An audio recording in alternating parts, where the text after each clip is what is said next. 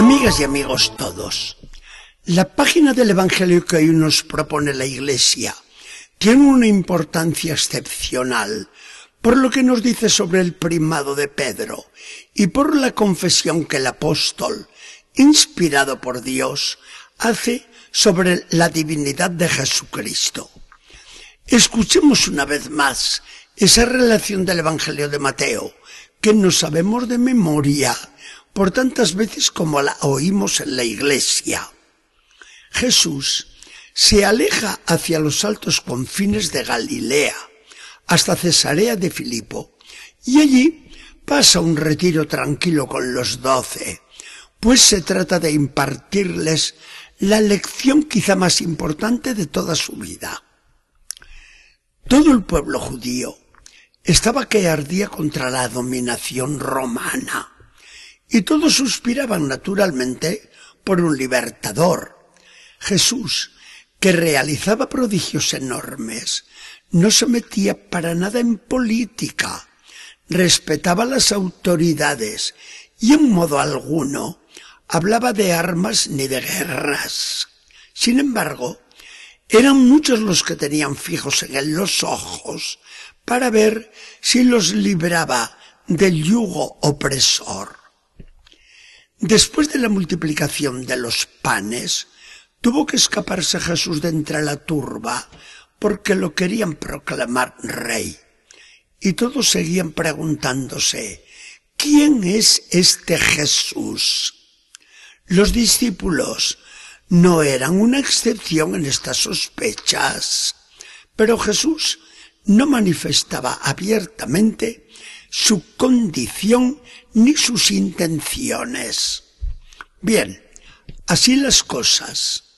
Ahora que está solo con los doce, les pregunta en la intimidad y con una sonrisa cariñosa, cargada con un poquito de malicia. ¿Quién dice la gente que soy yo? Se anima la discusión. Todos tienen sus sospechas, pero no se atreven a expresarlas con claridad. Y van barajando nombres. Hay quienes dicen que eres Juan el Bautista que ha resucitado. Otros creen que eres Elías, que vuelve a la tierra después de tantos siglos, aunque nadie ha visto el carro de fuego en que Elías se fue. Para algunos, como te ven tan bueno y tan amante del pueblo, Eres Jeremías en persona. La mayoría aseguran que eres uno de los antiguos profetas, aunque no dicen quién. Jesús sonríe.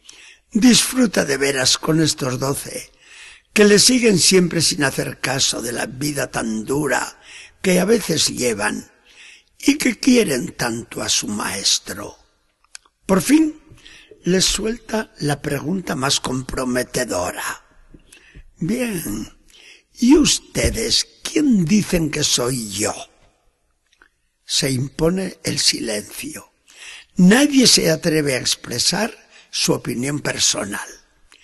Pedro discurre más que nadie, sin darse cuenta de la luz superior que le invade, hasta que responde con decisión. Tú eres el Cristo, el Hijo del Dios viviente. El momento es solemne. Jesús mismo se emociona al sentir en el discípulo la acción de Dios y le contesta, Dichoso tú, Simón, no ha sido ninguno de carne y hueso, ningún hombre quien te ha dictado estas palabras, sino que te las ha revelado mi Padre Celestial.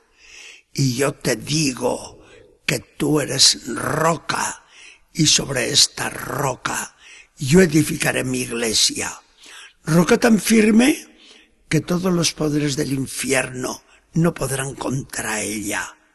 Y yo pondré en tus manos las llaves del reino de los cielos de modo que todo lo que ates o desates en la tierra se dará por bien hecho en el cielo. quedaba hecha la gran revelación. Jesús afirma que Él es el Cristo, el Mesías esperado. Y este Cristo no es solo un hombre, sino que es también Dios como su Padre. Es hombre verdadero y Dios verdadero.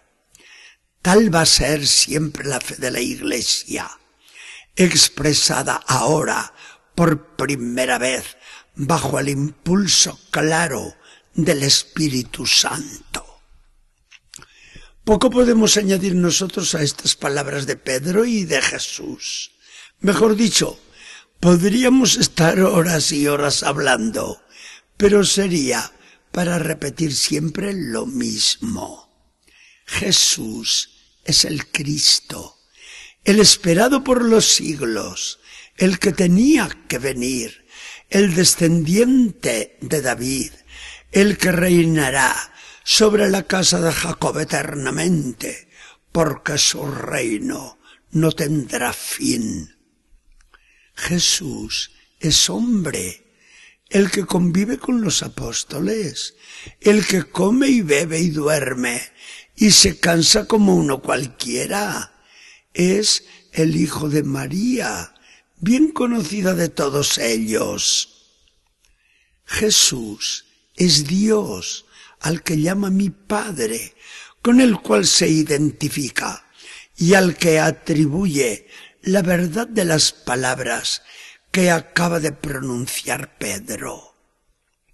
Jesús instituye su iglesia sobre Pedro, al que después de resucitar conferirá todo el poder que ahora le promete, y lo hará de modo que la iglesia, su iglesia, será reconocida y distinguida de cualquier otra institución porque se hará visible en Pedro y en sus sucesores.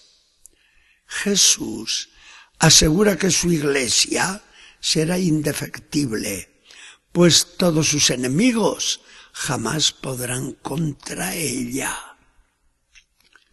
La pregunta de Jesús, ¿Quién dicen los hombres? ¿Quién dicen ustedes que soy yo? Esta pregunta tiene hoy una actualidad muy grande.